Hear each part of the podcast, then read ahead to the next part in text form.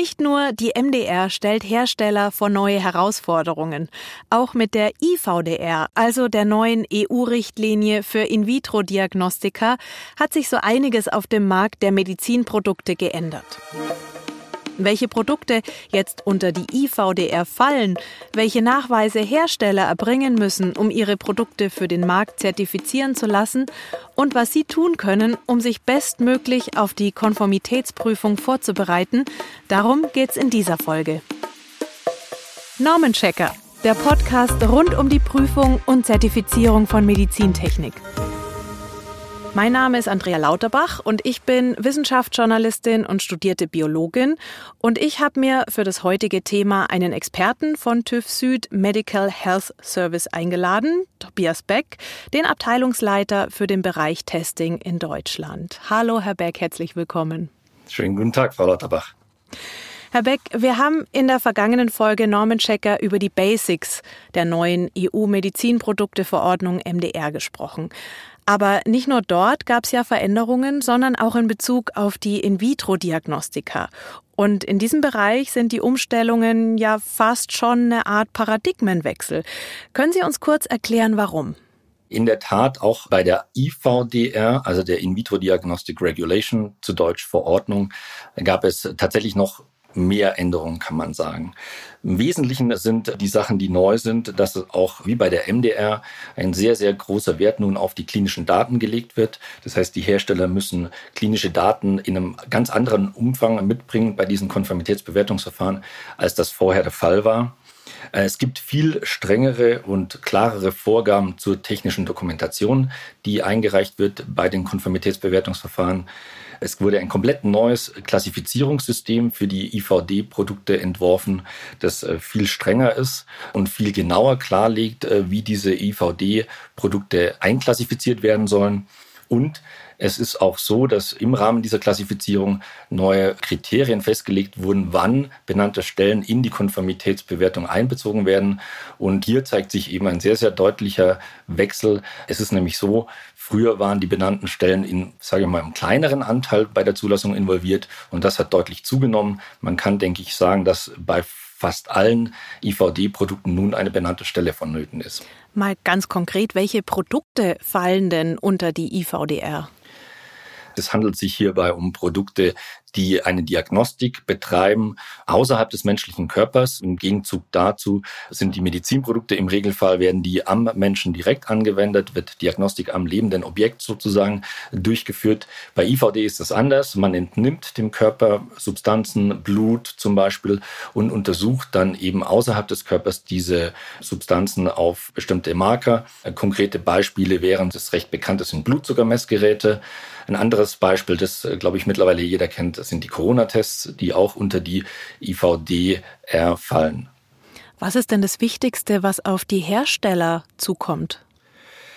Auf die Hersteller kommen tatsächlich eine ganze Reihe an Anforderungen.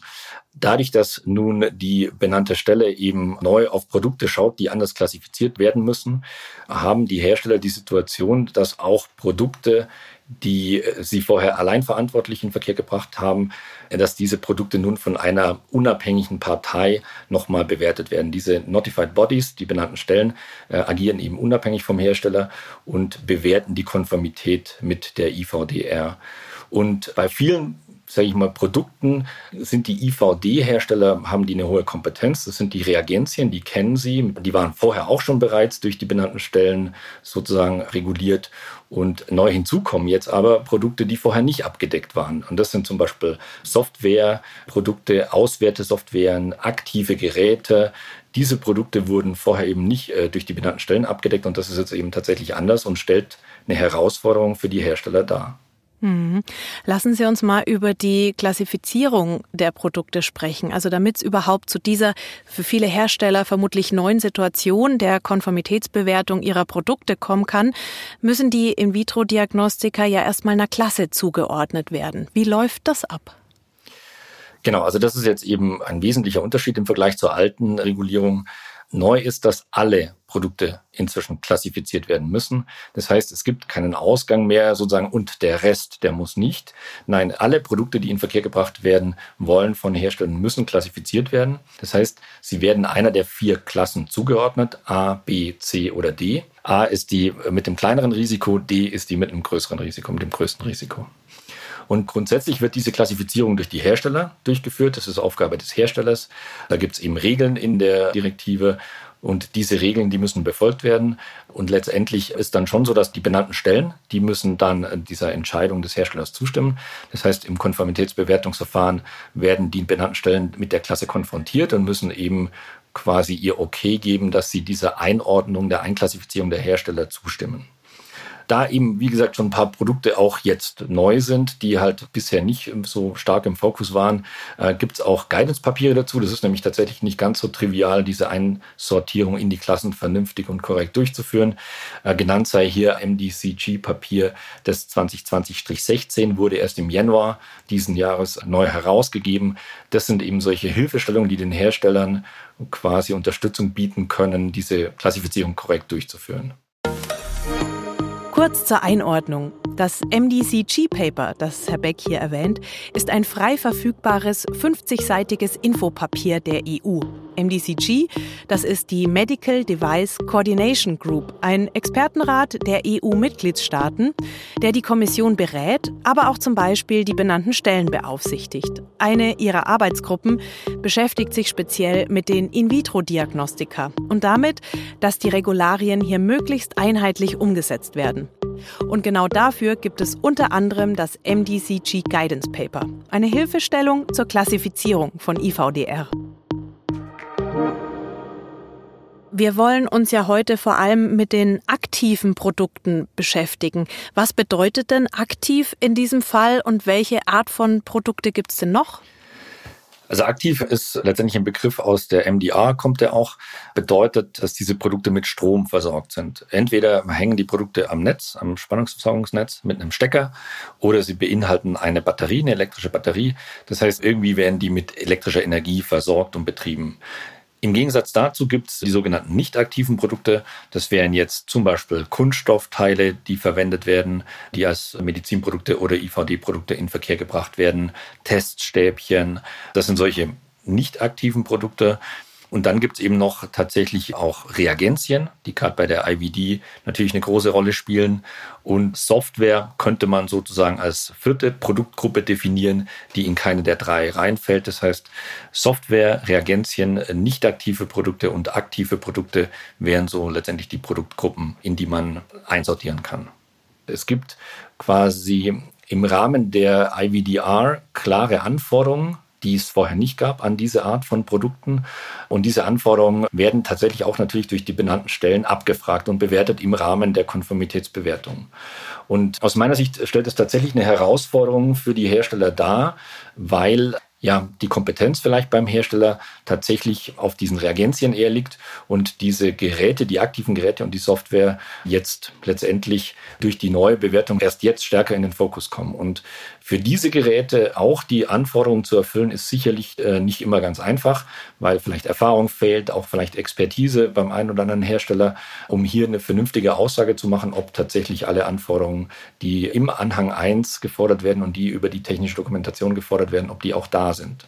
Was können denn die Hersteller tun, damit eben solche Lücken möglichst nicht auftreten und die Zertifizierung so schnell wie möglich durchgeführt werden kann? Ja, die, die Zertifizierung, nehme ich an, äh, meinen Sie das Konformitätsbewertungsverfahren der benannten Stelle. Genau. genau. In der Tat, das ist sicherlich wichtig, dass die Hersteller vorher, bevor sie die Akten einreichen, um diese Konformitätsbewertungsverfahren zu durchlaufen, dass sie da nochmal kritisch ihre technischen Dokumentationen anschauen, insbesondere für diese aktiven Produkte, für die Softwareprodukte, um zu überprüfen, dass auch alle Nachweise da sind, die sie brauchen, dass die Nachweise aktuell sind, äh, weil nichts Schlimmeres gibt es eigentlich, wie wenn man die technische Dokumentation einreicht bei den benannten Stellen und dann von den Bewertern der, der Notified Bodies festgestellt wird, äh, dass ganze Prüfnachweise fehlen, ganze Prüfmodule nicht beachtet wurden. Das ist natürlich ein sehr, sehr hohes Risiko in diesem Zulassungsverfahren. Dann äh, kann es durchaus sein, dass man von der benannten Stelle wieder nach Hause geschickt wird, so, lieber Hersteller, jetzt machen Sie mal bitte erstmal Ihre Hausaufgaben und erzeugen diese Prüfnachweise, weil das ist ein großes zeitliches Risiko, weil die Erzeugung von solchen Prüfnachweisen eben Monate dauern kann. Gibt es da von Seite TÜV Süd eine Hotline, eine Hilfestellung, wenn man da nochmal einzelne Fragen hat, dass man auch jemanden persönlich an die Strippe bekommt? Wir können äh, tatsächlich hier den Herstellern im Rahmen einer Prüfung mitteilen, welche Punkte in Ordnung sind, welche Prüfnachweise valide noch sind. Sind die Tests, die sie durchgeführt haben, entsprechen die noch dem Stand der Technik? Also da können wir natürlich die Hersteller unterstützen im Rahmen der Prüfung, die wir als Testlab durchführen können. Wir haben jetzt auf unserer Internetseite auch erste Hilfestellungen veröffentlicht. Da gibt es zum Beispiel eine EMV-Checkliste, die verfügbar ist. Die können sich Hersteller herunterladen und mal selber für sich nochmal bewerten, haben wir denn alle Aspekte abgedeckt. Die Prüfnachweisdokumentation äh, deckt die alles ab oder gibt es vielleicht noch ein paar offene Fragen. Also das sind eben Möglichkeiten, wo die Prüflabore die Hersteller vor Einreichung der Dokumentation bei den benannten Stellen unterstützen können. Stichwort Prüflabor. Wie läuft denn genau die Zusammenarbeit zwischen Herstellern und den Prüfdienstleistern ab? Die Prüflabore, mit denen renommierte Hersteller zu tun haben, die sind alle nach 1725 akkreditiert. Das ist eine Qualitätsmanagementnorm für Prüflabore. Die werden quasi von der deutschen Behörde überwacht. Das ist die DAX, hat vielleicht der eine oder andere schon gehört. Ähm, das heißt, diese Prüflabore ja, arbeiten unabhängig, haben eine eigene Struktur, nach denen sie arbeiten und prüfen eben immer gemäß einem Produktstandard. Das ist, denke ich, das Wichtigste. Und jetzt ist so, die Hersteller im Regelfall ähm, kommen dann zum Prüflabor und wissen schon von sich aus, welche Produkte natürlich sie haben, welche Prüfnormen sie abgeprüft haben wollen. Und die Prüflabore nehmen das natürlich auf, schauen, ob das vernünftig ist, dass diese Prüfnachweise, die sich der Hersteller oder die die Prüfspezifikationen, besser gesagt, die der Hersteller sich vorstellt, ob die natürlich auch Sinn ergibt zu diesem Produkt, das, das zur Bewertung ansteht. Und ja, suchen sich dann natürlich die entsprechenden Normen raus. Die Prüflabore würden jetzt nicht gegen Standards prüfen, die 20 Jahre alt sind. Ja, das heißt, das Testlabor denkt natürlich mit und äh, schaut, ob die Wünsche, die die Hersteller mitbringen, ob die so erfüllt werden können. Welche Prüfmodule sind denn jetzt gerade für die Neuzulassung wichtig? Also gerade für diese aktiven Produkte sind sehr, sehr wichtige Prüfmodule die elektrische Sicherheit. Da gibt es eine Normenreihe, 61010 äh, heißt die, die für diese Produkte anwendbar ist und die abgeprüft wird von Prüflaboren. Das ist sicherlich ein ganz wichtiger Punkt. Dann gibt es das ganze Thema EMV. Wir hatten es gerade schon angesprochen, EMV und Funk. Neuerdings kommunizieren auch diese Geräte natürlich sehr, sehr viel über Funkschnittstellen. Da gibt es ganz viele Normen, Produktnormen, die von den Prüflaboren abgeprüft werden. Und ein wichtiges Thema betrifft die Software. Die Software-Sicherheit, auch da gibt es Produktnormen, wie so Software entwickelt und dokumentiert werden muss. Das prüfen die Prüflabore ab. Und äh, last but not least, ein sehr spannendes Thema, sehr aktuelles Thema ist die Cyber Security, die IT-Security. Auch hiervon sind die IVD-Produkte betroffen. Auch ein IVD-Produkt kann prinzipiell gehackt werden. Und daher ist dieses Prüfmodul gerade sehr, sehr aktuell und wird von vielen Prüfhäusern eben tatsächlich auch angeboten und nachgefragt. Welche Produkte sind denn da besonders störungsanfällig? Haben Sie da Beispiele? Letztendlich jedes Produkt ist anfällig, genauso wie bei IoT das ein Thema ist, ist es auch bei den äh, Medizinprodukten oder bei den IVD-Geräten der Fall. Das heißt, äh, nicht nur Geräte, die per Funk kommunizieren, sondern andere Geräte, die zum Beispiel über eine LAN-Schnittstelle verfügen und per Kabel ans Internet angeschlossen sind, ist das grundsätzlich ein Thema tatsächlich. Wichtig ist dabei die Datensicherheit. Auf den Geräten sind ja Daten von Patienten im Regelfall gespeichert. Das heißt, man muss äh, sicherstellen als Hersteller, dass keine fremden Personen Zugang zu diesen Daten erhalten. Das ist ein Teil des Aspekts, der beachtet werden muss.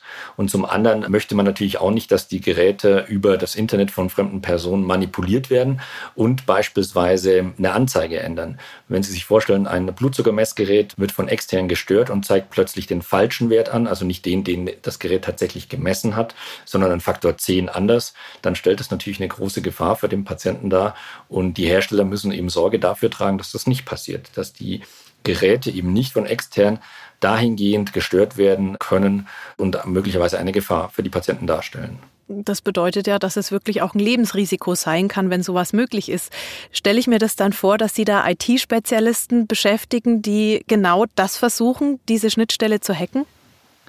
Ganz genau, in der Tat. Wir haben ein eigenes Team, das wir jetzt angefangen haben aufzubauen, das genau das macht. Das heißt, wir bekommen die Prüfmuster, die Geräte zu uns ins Prüflabor, schließen die an die entsprechenden Tools an und versuchen tatsächlich in diese Geräte einzudringen und sie dahingehend zu manipulieren. Ein Gerät ist eben dann erst sicher, wenn dieses Eindringen nicht funktioniert, beziehungsweise wenn man zwar eindringen kann, aber nichts kaputt machen kann. Das sind sozusagen die Kriterien. Was passiert denn, wenn in der Prüfung Lücken oder Fehler, egal auf welcher Ebene, ob es jetzt Hardware, Software oder eben diese Schnittstellen sind, wenn die aufgedeckt werden? Das Verfahren der Prüfhäuser sieht so aus, dass quasi ganze Standards, die teilweise 1000 Seiten betragen werden, komplett durchgeprüft. Und dem Hersteller werden dann am Ende der Prüfung wird dann mitgeteilt, bei welcher Anforderung die Medizinprodukte oder IVD-Produkte eben nicht compliant zu den Anforderungen sind. Und dieses Ergebnis der Bewertung landet in einem technischen Bericht in einem sogenannten Test Report Form gibt es auch. Und da steht dann dezidiert drin, an welcher Stelle sozusagen diese Nichtkonformität vorliegt. Der Hersteller hat dann die Aufgabe, diese Nichtkonformität äh, zu beheben. Im Regelfall funktioniert es auch. Ähm, die Hersteller sind sich dessen bewusst und haben normalerweise ganze Entwicklungsteams, die dann solche ähm, Abweichungsberichte oder technischen Berichte aufnehmen und entsprechend ihre Produkte justieren. Wie schon erwähnt, ist es äh, tatsächlich wichtig, dass diese Punkte natürlich nicht erst ganz zum Schluss auftauchen. Deutlich günstiger für den zeitlichen Verlauf einer, einer Zertifizierung, einer Inverkehrbringung ist natürlich, wenn solche Mängel sehr, sehr früh im Rahmen der Entwicklung entdeckt werden. Was sind denn besonders häufige Beispiele aus Fehlern, aus Lücken, die oft auffallen. Vielleicht können wir den Herstellern ein kleines Learning mitgeben. Achtet da besonders drauf, weil das ist einfach ein häufiges Fettnäpfchen. Ich denke, was man schon sagen kann, ist die Dokumentation ist ein großes Thema. Die neuen Sachen, wie gesagt, Dokumentation der Softwareentwicklung, das Thema hatten wir angesprochen, Cybersecurity. Das sind gerade diese neuen Themen, wo doch die eine oder andere Lücke noch vorhanden ist und Gebrauchsanweisung und Risk Management, weil das, denke ich, sind so Themen, die immer wieder auftauchen. Also Sicherheit geht vor, natürlich auch, wenn es um die Marktzulassung von In-vitro-Diagnostika geht.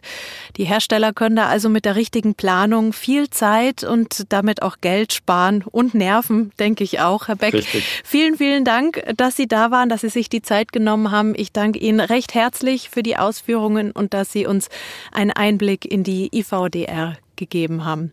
Dankeschön. Gerne. Und damit wir es uns nochmal ganz klar und verständlich machen, hier kommen die drei Learnings dieser Folge kompakt zusammengefasst.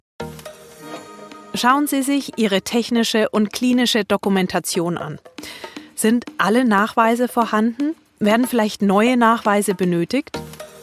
Überprüfen Sie die neue Klassifizierung der Produkte und damit auch den Weg für die Konformitätsbewertung. Eine gute Hilfestellung bieten hier die Guidelines der EU. Diese finden Sie bei uns in den Show Notes. Und drittens, im Zweifel für die Sicherheit. Kontrollieren Sie, ob wirklich alle Prüfnachweise passen, bevor Sie die Unterlagen bei der benannten Stelle einreichen. Genau dafür gibt es die Prüflabore. Das war Folge 2 von Normenchecker, der Podcast mit News und Tipps rund um das Thema Prüfungen von Medizinprodukten. Normenchecker ist ein Podcast des TÜV Süd, produziert von Ikone Media. Ich bin Andrea Lauterbach. Alle Links stehen auch nochmal in den Show Notes. In der nächsten Folge, der dritten Folge von Normenchecker, wollen wir dann schon etwas tiefer in die Materie einsteigen und uns ganz konkret einzelne Normen und ihre Bedeutung in Bezug auf die Erstfehlersicherheit von Medizinprodukten anschauen. Wer noch nie etwas von einem Erstfehler gehört hat, kein Problem. Wir klären, was es damit auf sich hat. Ich freue mich, wenn Sie wieder mit dabei sind.